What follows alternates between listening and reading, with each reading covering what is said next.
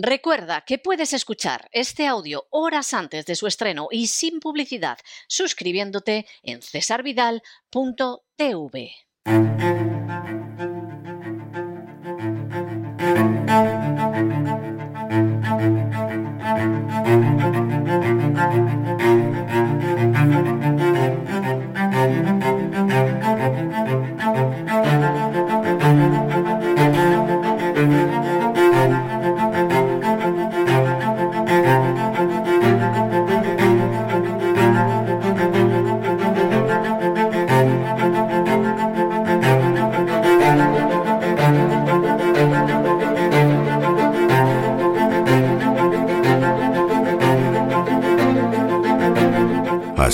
España, con César Vidal y Lorenzo Ramírez.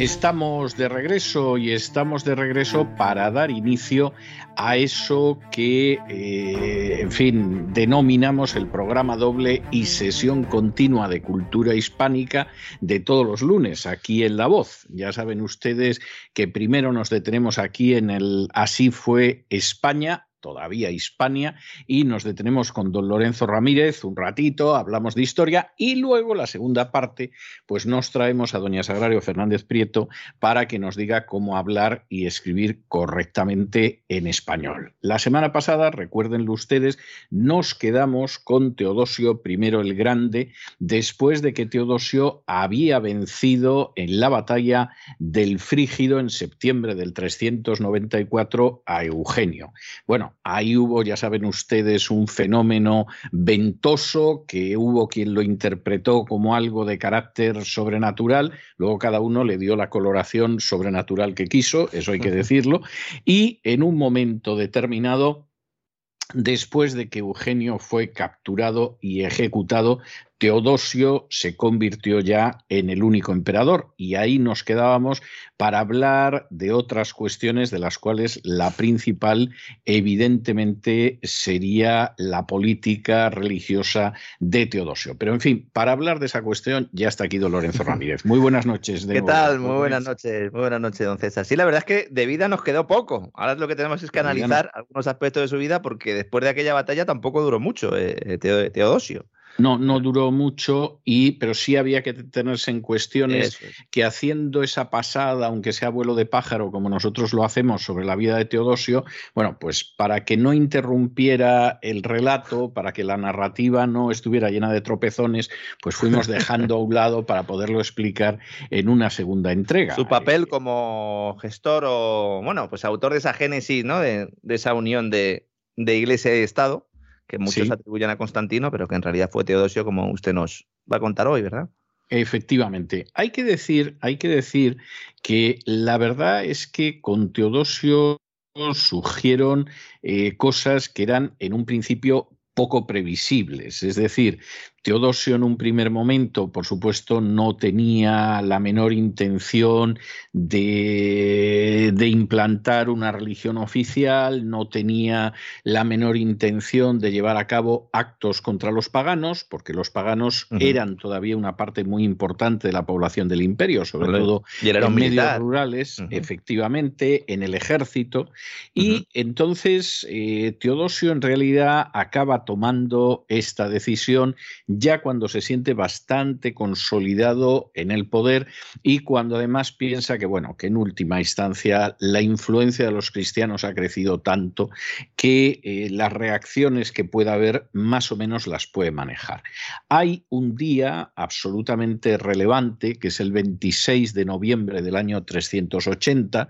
Teodosio había llegado a Constantinopla el 24 de noviembre y dos días después pues aparece, de aparecer por Constantinopla, expulsó a un obispo que era arriano, que se llamaba Demófilo. De manera que eh, Teodosio estaba decidido a implantar la ortodoxia que había surgido del concilio de Nicea y lo primero que hizo es que como el obispo de Constantinopla pues no era niceno, pues evidentemente lo expulsó y nombró en su lugar al patriarca de Antioquía que se llamaba Melecio y de paso y de paso eh, situó en ese momento a Gregorio Nacianceno que era uno de los personajes de, relevancia. Para preparar el concilio posterior, entiendo. Estaba moviendo, moviendo fichas, moviendo piezas para que estuvieran los suyos, ¿no? Efectivamente, en esa, en esa situación, que es una situación eh, realmente tremendamente interesante, es decir, yo aquí nombro, depongo obispos, hago lo que quiera, etcétera, etcétera. Además, Teodosio debía estar animado porque hacía muy poco que había pasado una enfermedad y ante el peligro de muerte había permitido que lo bautizaran. Es decir, él podía estar más o menos cerca del cristianismo, simpatizar más o menos, pero en peligro de muerte decidió aquí esta va a ser la única manera de llegar en condiciones al más allá. Y entonces había un obispo de Tesalónica que se llamaba Acolio que lo bautizó. Esto podía haber acabado como con Constantino, que también se bautizó cuando se iba a morir. ¿eh? O sea, mm. aquí compromisos con el cristianismo los menos posibles y en la esfera política, pero ya si te vas a morir, vamos a garantizar rentabilizar lo que hemos ayudado a los obispos. Aunque sea por seguridad, ¿no? Por intentar cubrir todos los bancos posibles. Y dice, bueno, pues a ver, si va a, asistir, a ver si va a asistir y al final le voy a. Exactamente, ahí está.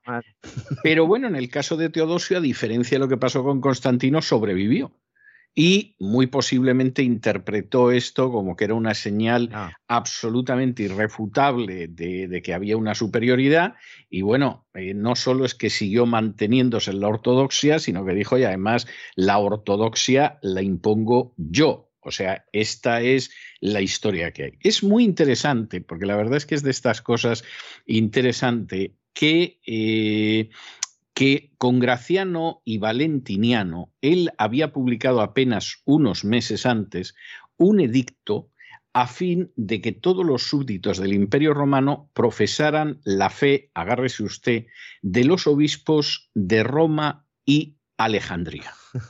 Es decir, como todavía... ¿Qué tenían de especial esos dos? A ver. Bueno, tenían de especial que una era una diócesis muy importante o la más importante de Occidente y la otra de Oriente. Y claro, la cuestión de fondo es que todavía la idea de que había un obispo por encima de todos no se había impuesto. En realidad nunca se ha impuesto. Quiero decir, claro, sí, se ha impuesto en la zona occidental, donde el Papa fue ocupándose de ir eh, sometiendo a su dominio, el Papa, entendido como el obispo de Roma, la figura. sometiendo a su dominio las distintas diócesis. Pero eso Oriente no lo reconoció jamás. Es decir, consideraban que era una diócesis, que era muy respetable, pero que era otra. Occidente tampoco se planteaba otra cosa distinta en aquel momento. Y Occidente tampoco se planteaba otra cosa distinta en ese momento. Es decir, aquel choque se va a producir ya muy avanzada la Edad Media, cuando el obispo de Roma considera que tiene el suficiente peso como para imponerse, ¿no? Cosa que, por supuesto, en Oriente. Con cruzadas de por medio y tal. Exactamente, lo va a intentar y, por supuesto, en Oriente no se lo van a reconocer jamás. Es muy interesante este, este dicto, porque aparte de que queda bastante bastante, clara la situación y fíjense, todavía el obispo de Roma, que era Damaso, estaba a la altura del obispo de Alejandría porque podía haber dicho Damaso y los demás obispos, o Damaso a seca y se acabó. No, aquí estamos mencionando la gente que realmente tiene, tiene importancia. Y es curioso que en este dicto se dice que aquellos que creen en la Trinidad, y por lo tanto en la confesión del concilio de Nicea se dice lo siguiente literalmente, autorizamos a los seguidores de esta ley para que asuman el título de católicos cristianos. Es decir, todavía no pueden ser católicos romanos, entre otras cosas porque hay una contradicción entre ser católico y ser romano. Es decir, católico significa universal y claro, universal siendo romano, pues, o, turco resulta un poco difícil. Entonces, por primera vez se da esta idea de que efectivamente son católicos o universales determinados cristianos, los que creen en la Trinidad, y el resto, pues por supuesto, quedan absolutamente fuera. De hecho, después de esta afirmación, el dichoso edicto dice lo siguiente, pero por lo que se refiere a los otros, dado que a nuestro juicio son locos insensatos, decretamos que sean señalados con el ignominioso nombre de herejes y no pueden pretender dar a sus conventículos el nombre de iglesias. O sea, ahí lo puso en un lugar peor que los paganos. Porque, claro, él con los paganos se había portado relativamente. Bueno, relativamente no, se había portado bien. De hecho, nombró a muchos y tal. ¿eh? Y, y, de repente dice: no, no. O sea, los, los que no son católicos, son cristianos, son peores que los paganos, es lo que estaba diciendo. Sí, sí, no, no, es así. Además, son herejes y que se sepa que donde se reúnen no son iglesias. Claro, Teodosio tampoco era muy ducho en el conocimiento de la escritura, porque si hubiera conocido el Nuevo Testamento, habría sabido que la palabra iglesia jamás se aplica a un edificio. Es decir, las iglesias son o iglesias locales, como cuando Pablo escribe a la iglesia que se reúne en Galacia o en la casa de Aquila y Priscila o algo así. Es decir, la iglesia es la congregación, nunca es un edificio. Y luego sí existe la iglesia universal que no tiene nada que ver con una jerarquía, sino que es el cuerpo de Cristo, que la cabeza es Cristo y cada uno de los miembros pues es un miembro del cuerpo de Cristo. Es decir, esto no se parece en nada al desarrollo del cristianismo posterior.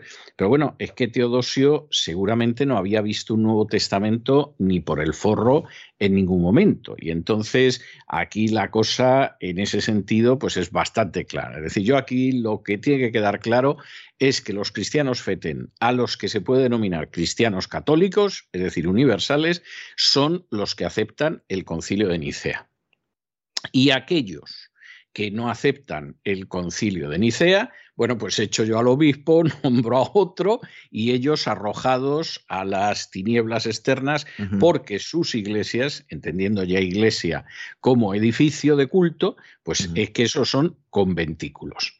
Como si esto fuera poco, porque claro, eh, los emperadores cuando le cogen el gusto a este tipo de cosas es complicado que lo suelten, por si esto fuera poco, en mayo del 381 Teodosio convoca un nuevo concilio ecuménico en Constantinopla. Eh, Eso es. Eh, con la idea de que, bueno, aquí los que todavía levantan la cabeza, pues acabamos con ellos y punto.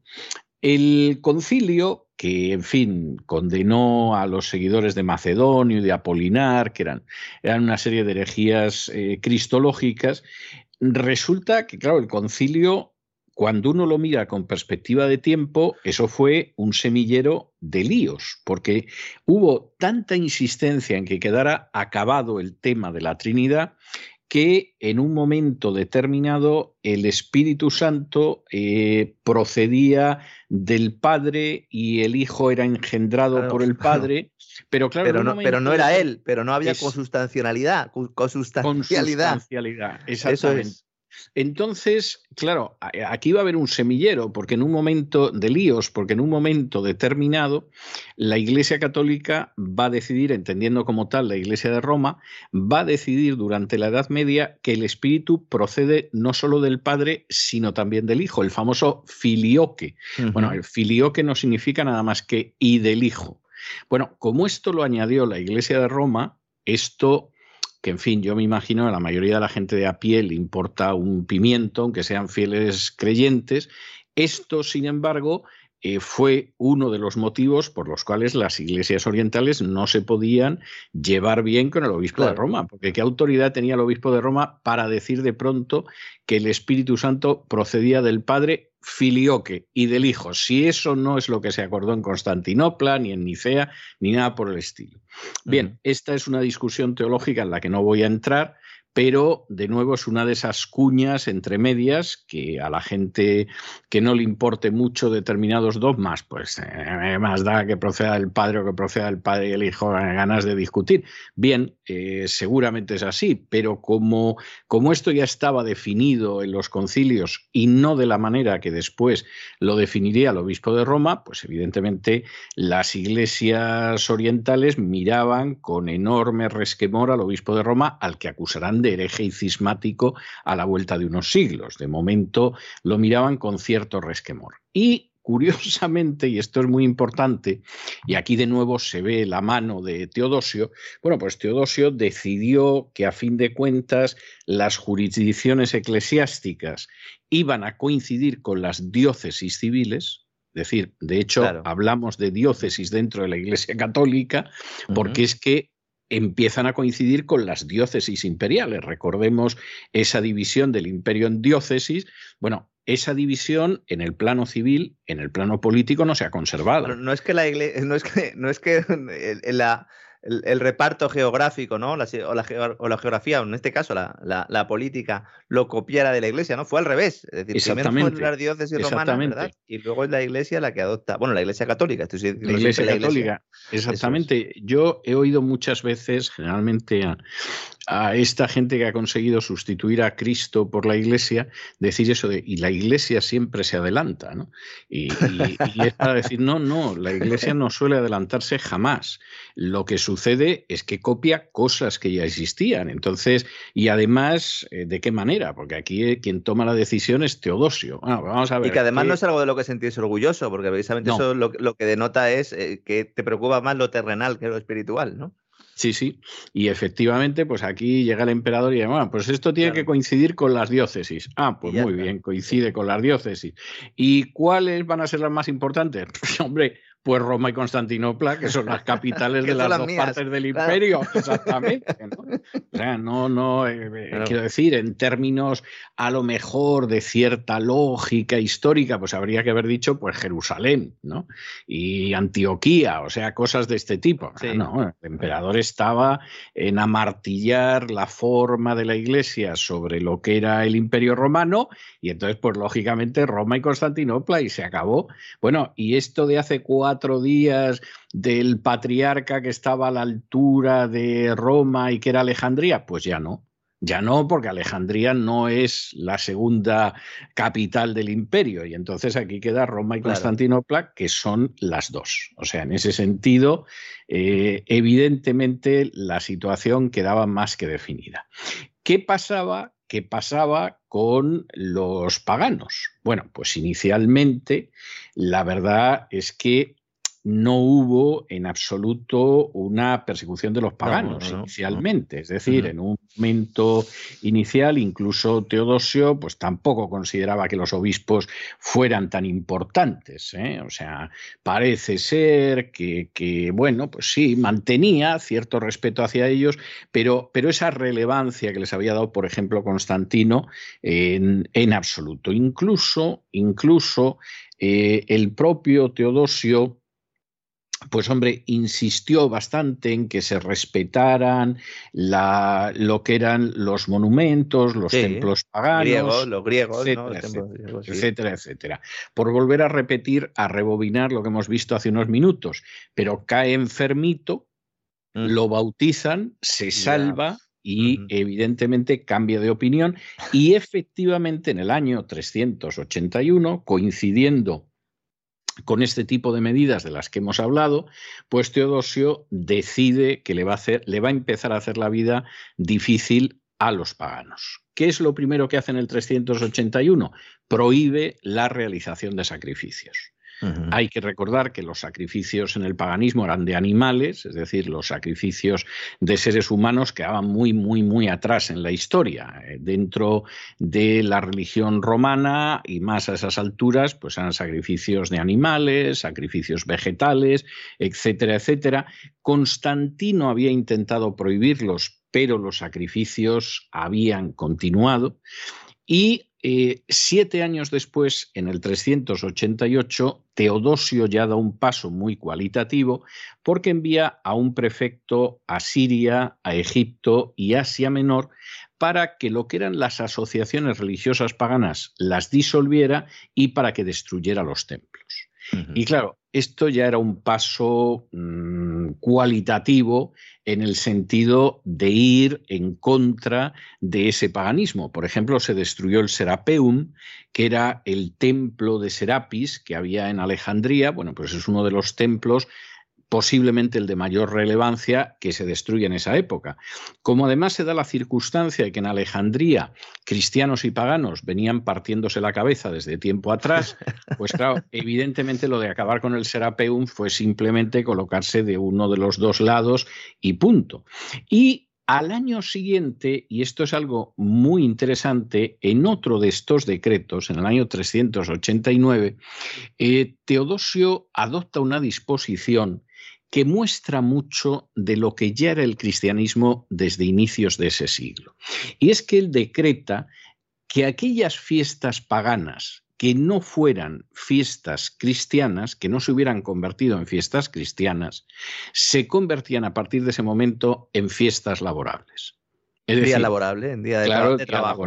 Entonces, claro, nosotros vimos en su momento cómo había, eh, pero una cantidad inmensa, una transfusión colosal de paganismo que entra en el cristianismo. Esto ya fue definitivo, claro, ya fue definitivo. Esto ya fue definitivo. entonces vamos a pasarlas todas las fiestas paganas. Exactamente, y ahora las pasamos todas. Entonces, vamos a ver. El, carnaval, venga. el día del sol invicto, pues la Navidad, ya está. Pues el día del sol invicto, la Navidad.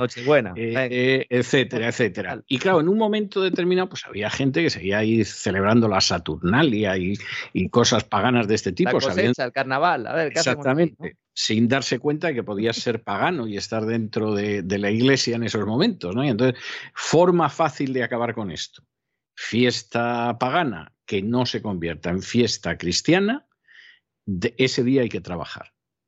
Bueno, pues no hace falta decir que empezaron a entrar fiestas que no habían entrado todavía en el calendario, pero absolutamente a pasos agigantados. Tuvo que ser un hispano el que hiciera eso, fíjese. Eh, sí, sí, sí, sí, sí, es llamativo, claro. Y, y, efectivamente, como usted muy bien dice, pues cuando uno mira lo que hay detrás de muchas de las fiestas, Mm. Pues claro, San Juan, pues ya sabemos que coincide con un solsticio y el otro solsticio, pues es otro santo, etcétera.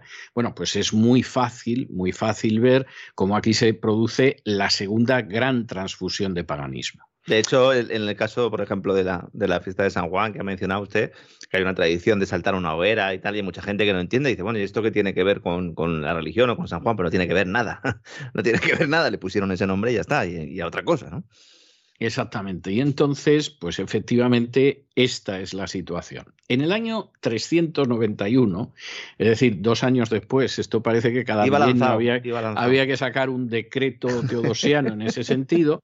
Bueno, Teodosio vuelve a prohibir los sacrificios de sangre. Ese ve que que mucho éxito no había tenido con la primera disposición que él había llevado a cabo diez años antes, había pasado una década y, en fin, los paganos, a pesar de que los acosaban y les destruían los templos y, y las fiestas se las convertían en laborables y tal, pues ahí seguían aguantando y al cabo de una década Teodosio vuelve a insistir en que esto es imposible. Pero es que además eh, la, la idea, que en este sentido es muy clara, que aparece, queda definida de la siguiente manera en su decreto. Nadie acudirá a los templos, paseará por los santuarios o elevará sus ojos a estatuas creadas por obra del hombre. Es decir, aquí nadie va a ir a un templo pagano, nadie va a ir a un santuario y nadie va a rendir culto a las imágenes, porque el culto a las imágenes todavía no había entrado en el cristianismo. El culto a las imágenes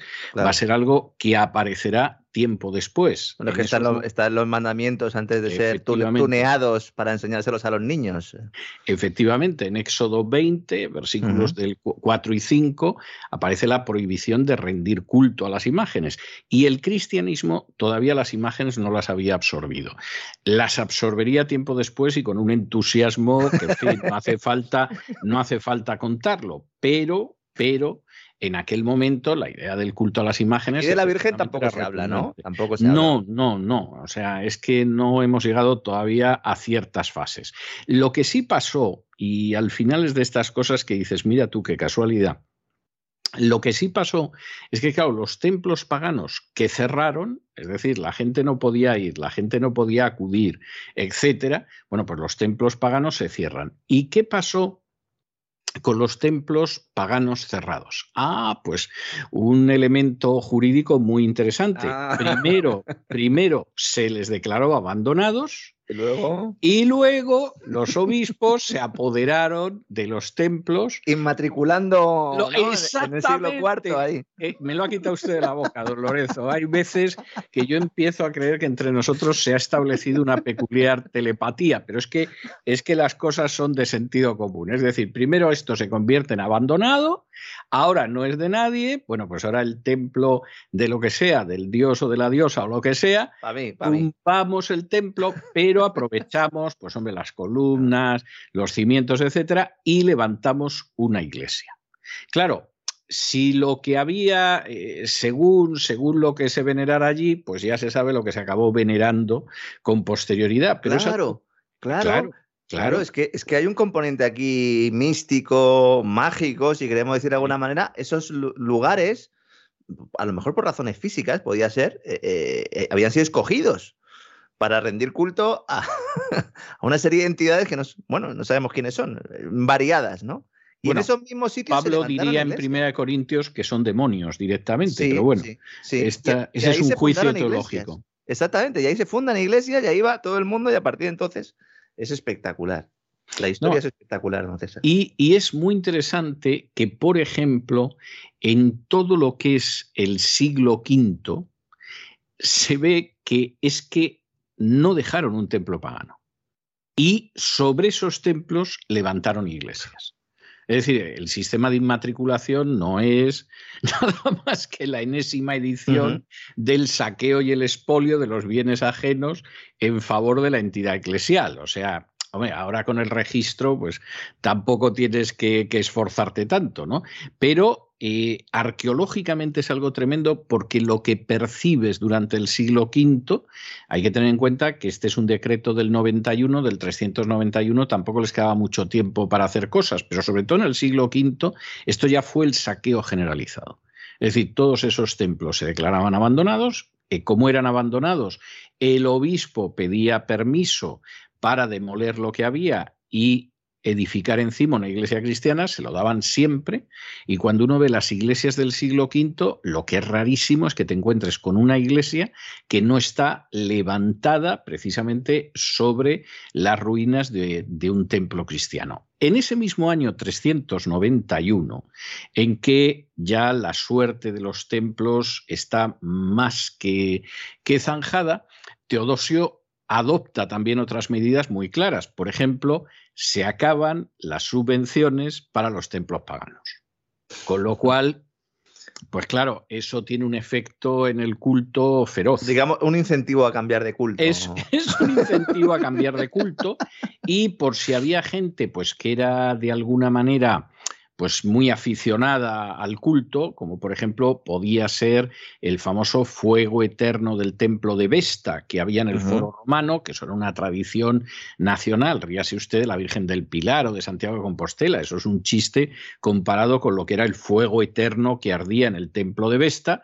Bueno, pues Teodosio decidió que se apagaba el fuego eterno, que llegó en su eternidad hasta ese momento, y luego lo que era el colegio de las vírgenes vestales, que tenía un prestigio absolutamente extraordinario desde hacía muchísimos siglos, disolvió a las vírgenes vestales y se acabó. Es decir, que en este sentido, pues se acabó. Es verdad que todavía había algunos paganos en el Senado romano y que le pidieron a Teodosio que restaurara el altar de la victoria en la sede del Senado, etcétera, pero vamos, nada de esto. Y la cosa ya llegó verdaderamente al colmo cuando en el año 393 se acabaron los Juegos Olímpicos. Hasta entonces los Juegos Olímpicos se habían celebrado, eh, como todos los Juegos paganos de la antigua Grecia, por supuesto se celebraban bajo los auspicios de alguna divinidad, y aquí Teodosio dijo, esto es pagano, y se acabaron los Juegos Olímpicos en el año 393 y tardarían muchísimos siglos en volver a aparecer esos Juegos Olímpicos. Es decir, en este sentido, no cabe la menor duda de que en un momento determinado los golpes que le asestó Teodosio al paganismo ya fueron letales. El paganismo llevaba muy mal siglo. El cristianismo había ido recibiendo mucho. Mucha gente había dejado el paganismo por el cristianismo porque al final, con todo el paganismo que había entrado en el cristianismo gracias a Constantino, tampoco es que hubiera mucha diferencia. Y en este sentido, evidentemente, el paganismo seguramente ya tenía plomo en las alas. Pero la realidad es que en última instancia había sobrevivido, tenía un peso social, tenía un cierto prestigio y bueno, pues eh, evidentemente... La Génesis de Roma. exactamente. Terminó de liquidarlo. Esto es así. Eh, sí sucedió que, en fin, viendo que de alguna manera eh, se daba la circunstancia de que había paganos, sobre todo en el ejército, que esto les podía molestar, bueno, pues Teodosio alguna concesión hizo. Por ejemplo, la Academia de Atenas la mantuvo en pie por eso de que, bueno, pues la academia por un lado conectaba con el paganismo, pero por otro lado podías decir que eso era simplemente la filosofía y la mantuvo, pero evidentemente en esos últimos años de reinado, eh, la verdad es que los golpes que le fue asestando Teodosio al paganismo ya fueron fatales. Bien es verdad, y esto hay que dejarlo muy claro, que le fue mucho peor a los cristianos que no eran ortodoxos, porque a los paganos no se les persiguió. Les hicieron la vida bastante difícil, bastante imposible, se quedaron sin templos, se quedaron sin subvenciones, etcétera, etcétera. Pero no hubo una persecución contra ellos. Por el contrario, los cristianos que se salían de lo que el emperador había decidido que era la ortodoxia, pues estos se encontraron en una situación mucho peor. Es que en el Códex de Teodosio que mencionaba usted, al final acababa diciendo ellos, refiriéndose a los herejes, no a los paganos, sino a los que no abrazaran el, catolicismo, el incipiente catolicismo del credo de Nicea, decía, sufrirán en primer lugar la reprensión de la condena divina y en segundo lugar el castigo de nuestra autoridad que de acuerdo con el deseo del cielo decida infligir. O sea, ya tenía muy claro ¿no? que esto se iba a ir con la espada o con la antorcha ¿no? o con lo que hiciera falta. ¿no? Y así lo Cual, lo cual efectivamente se acabó cumpliendo y luego pues así se entienden muchas sociedades, ¿no? O sea, al final pues eso, estos procesos no se desarraigan en, un periodo electoral, ni siquiera en una generación, o sea, esto, estos son procesos que duran años y que salir de ahí primero hay que identificarlo y luego de manera mm. consciente desandarlo. Y claro, eso es muy difícil. Teodosio duró poco después de esto. ¿Eh? Él muere en Milán de un edema vascular el 17 de enero del 395. El obispo Ambrosio, que era un personaje con el que había tenido roce, porque en un momento determinado Teodosio había realizado una matanza en Tesalónica para controlar a las masas, y entonces Ambrosio de Milán, de Milán, ¿eh? que andaba bastante lejos de Tesalónica, decidió excomulgarlo y, Teodosio tuvo que pedir perdón en público. Algunos dicen que toda esa persecución posterior vino precisamente por esa excomunión. No sé si. Hay quien piensa que por eso. Yo creo que está más influido por la experiencia bautismal, pero en cualquier caso lo que quedó muy claro era lo que mandaban los obispos. o sea, esto, esto yo creo que no tiene mayor historia. ¿Y cómo sería la cosa? Que con eso de que murió en Milán, pues Ambrosio inmediatamente se colocó en la primera fila, organizó el entierro en una finca de Milán y además pronunció un, panegírico que se llamaba ah, de Teodosi, es decir, acerca de la muerte de Teodosio en el que, de manera que no debe sorprender a nadie, allí delante estaba Honorio, hijo de, de, Teodosio, y estaba Estilicón, que era el bárbaro que mantenía con las armas aquel imperio que se cuarteaba por todas partes. y que pues tutelaba Honorio porque Honorio tenía 10, 11 años. Exactamente. Bueno, pues ahí mismo eh, Ambrosio de Milán, o San Ambrosio de Milán, para los que lo prefieran, se dedicó a la hora de pronunciar el panegírico del emperador Teodosio a alabar sobre todo que se decidiera a acabar con el paganismo y a perseguir a los herejes. Es decir, lo más encomiable de Teodosio es que era un liberticida que había hecho prácticamente imposible la libertad de culto y en el caso de los disidentes cristianos los había colocado en el disparadero de la espada o de la hoguera. O sea, eh, esto ya dice bastante de por dónde iba Ambrosio, que por otro lado parece ser que era una persona con una capacidad oratoria importante, etcétera. Sí, era bueno cuando estaba durmiendo, ¿verdad? Y cuando hablaba era bueno, ¿no? Sí, sí. La verdad es que Bueno, eh, Teodosio Gran episodio hoy, ¿eh? Gran episodio, ¿eh? hoy. Tengo que decir, para, que, para concluir esto, que Teodosio, que muere en enero, en noviembre del mismo año se lo llevan a Constantinopla. ¿eh? Por eso de que efectivamente, pues esto es lo que hay y los obispos del este de Europa consideraban que, en fin, podían dar más que el panegírico de Ambrosio y Teodosio es considerado santo ¿eh? en algunas de las iglesias orientales. Esto hoy en día provocaría verdadero espanto, pero si uno examina los santorales de la Iglesia Católica y de las iglesias ortodoxas. Sobre todo los del principio, ¿verdad?